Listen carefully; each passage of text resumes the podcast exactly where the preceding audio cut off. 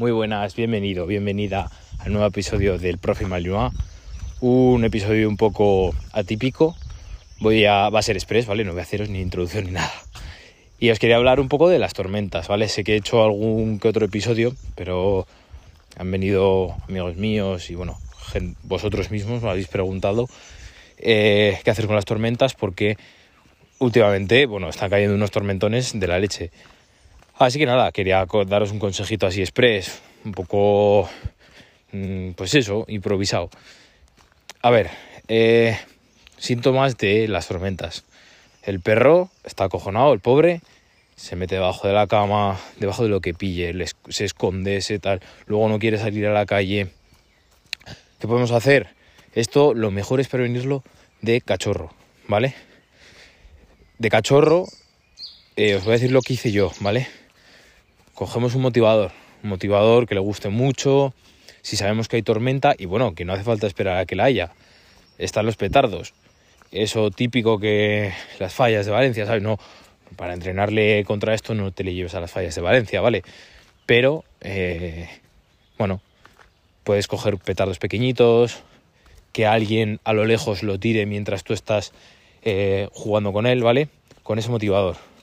Entonces tenemos que coger ese motivador, y hacer una sesión de entrenamiento, pero no rutinaria de, de bueno, pues cojo y yo que sé, hago un par de ejercicios. No, que sea juego, ¿vale? Un frisbee, un mordedor, una pelota, las tres a la vez, ¿vale? El perro tiene que estar súper feliz, súper concentrado en el juego. También podemos hacerlo con el entrenamiento si el perro veis que le motiva mucho. Pero bueno, en general, pues por ejemplo, un frisbee tal es un poco más eh, es más, el perro yo, por ejemplo, en mi caso, le veo más feliz a Dante. Entonces, podemos coger eso y alguien tirando petardos al lado. A ver, no se lo tiréis al perro, ¿vale? Pero sí podemos tirarlo al lado, eh, a unos cuantos metros, ¿vale? La cosa es que mientras está ese sonido, el perro esté disfrutando, esté distraído, no esté al sonido y que note que ese sonido no le va, no le va a afectar a él, no le va, que no le asuste. Es algo que vale, es un sonido fuerte, como puede ser el paso de un camión al lado suyo a gran velocidad. Si alguien vive al lado de una carretera de alguna nacional, de algún tal, cuando viene un camión suena como un como un trueno y es cierto. Entonces, eh, mientras están sonando estos grandes sonidos, eh, podemos coger y bueno, tenemos que estar distrayendo al perro, que note que no le va a pasar nada. Bien, entonces esto en cuanto a lo que es la prevención al miedo. Pero ¿qué pasa si mi perro es un, vamos, le dan pánico estos dos, tanto las tormentas como los petardos? Pero ¿qué pasa si a mi perro le dan miedo las tormentas y a los petardos y el pobre pues es un sin vivir? Síntomas. Tienes que analizar bien lo que le, lo que le asusta, vamos, y las señales eh, corporales que da. Eh, en general, pues bueno, eh, lloriqueos, seguramente tiemblen, lloriqueos, temblores, mm, jadeos, ¿vale? El jadeo es muy común, que empiecen ahí a hiperventilar, que se esconde detrás de, de cualquier sitio, incluso un comportamiento destructivo que empieza a romper cosas y demás. ¿Vale? Una vez tienes eh, identificado que el perro tiene miedo, a ver, eso es algo obvio y si estás escuchando esto es por, por ese motivo, posiblemente, o porque me sigues el podcast o porque justo lo has encontrado en Spotify o en Ivos o donde me estés escuchando. A ver, que tengo aquí una rampita, que ya sabéis que esto lo grabo por el monte.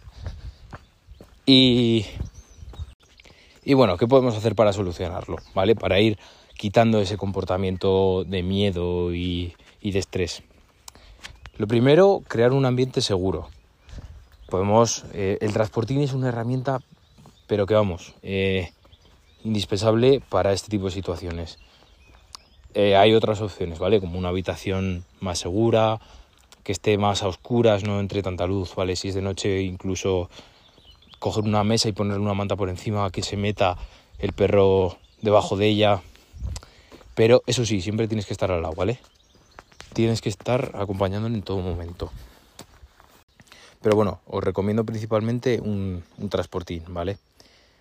Luego, una exposición gradual, ¿vale? Pilléis una tormenta. Eh, ante una tormenta poco vais a poder hacer.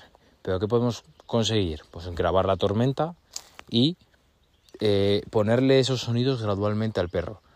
A ver, no le pongas un bombo en la cabeza y le, y le pongas la grabación, ¿vale? Porque igual al pobre perro le da un infarto. Pero ya me entendéis. les vamos a exponer a los perros gradualmente a estos estímulos. al principio con un volumen bajo, pero siempre, siempre, siempre eh, tienes que tener en cuenta que tiene que estar disfrutando. Tienes que acompañarlo de premios con un refuerzo positivo. El refuerzo positivo que estuvimos hablando en el anterior episodio, pues eso mismo aplicarlo a estas situaciones. Mientras está sonando este estímulo que es aversivo para el perro, es decir, que no, no le gusta, lo rechaza, vamos a ponerlo a bajo volumen y vamos a premiar, vamos a jugar, vamos a hacer rastreo, ¿vale? Lo dicho en el anterior episodio.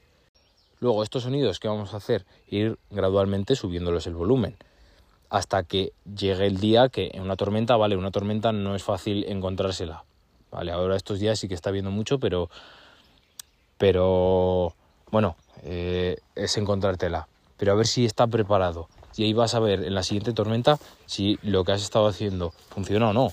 ¿Que ha estado funcionando? Pues oye, podemos continuar con los ejercicios. Aprovecha a grabar esas tormentas.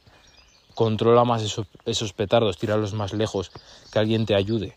¿Vale? Lo que os he comentado antes cuando lo practiqué yo en su día, tirar eh, o coger a alguien y que tire los petardos a, a unos cuantos metros, ¿vale? No, se los tiréis al perro a los pies. Y también algo que recomiendo es que estos, estos refuerzos positivos no, no alteren mucho al perro. ¿Por qué? También queremos que el perro se relaje cuando hay este tipo de, de fenómenos meteorológicos o fiestas o vale las fiestas también son un buen momento para aprovechar ese y comprobar ese ejercicio que hemos estado haciendo. Pero bueno, poco a poco y eh, gradualmente, ¿vale? Y eso, quedaros con esas cosas si vuestro perro tiene pánico y que sean ejercicios, juegos, calmaos. Sobre todo el olfato, el olfato vendría muy bien hacerlo. Pero no lo hagas con el típico pienso de bolitas y así, no. Hazlo con, con algo rico, ¿vale? salchichas, etcétera. nada, este ha sido el, el Consejo Express. Eh, yo creo que es un buen formato ¿no? para comentar estos, estos consejos. Eh, pronto lanzaré, si no está lanzadas ya, pronto lanzaré los correos. Y bueno, mm, a ver si para esta semanita están ya, para que os suscribáis a la newsletter, ¿vale? lo dicho, solo me tenéis que dar el, el email. Y nada, son consejos pues similares, no iguales, ¿vale? Este, cada uno prefiere un formato, ahí lo vais a tener detalladito y demás, esquematizado. A ver, concretamente este todavía no lo he redactado, ¿vale? Algún día llegará y hablaremos más de tormentas. Pero bueno, este tipo de formato, comentarme a ver si os gusta, recordar dejarme cinco estrellitas si os ha gustado este episodio en Spotify, Evox o Apple Podcast, donde me estéis escuchando. Y bueno, en más sitios estoy, creo que estoy también en Google Podcast. No sé, como suele das a compartir y comparten muchas plataformas, pues, pues oye, bienvenido sea, ¿vale? Y a mí me ayudáis a, compartir este, este podcast que, bueno, considero que ayuda. Y bueno, vosotros también me estáis dando ese feedback, cosa que agradezco. Así que nada, nos escuchamos en el próximo episodio. Hasta pronto.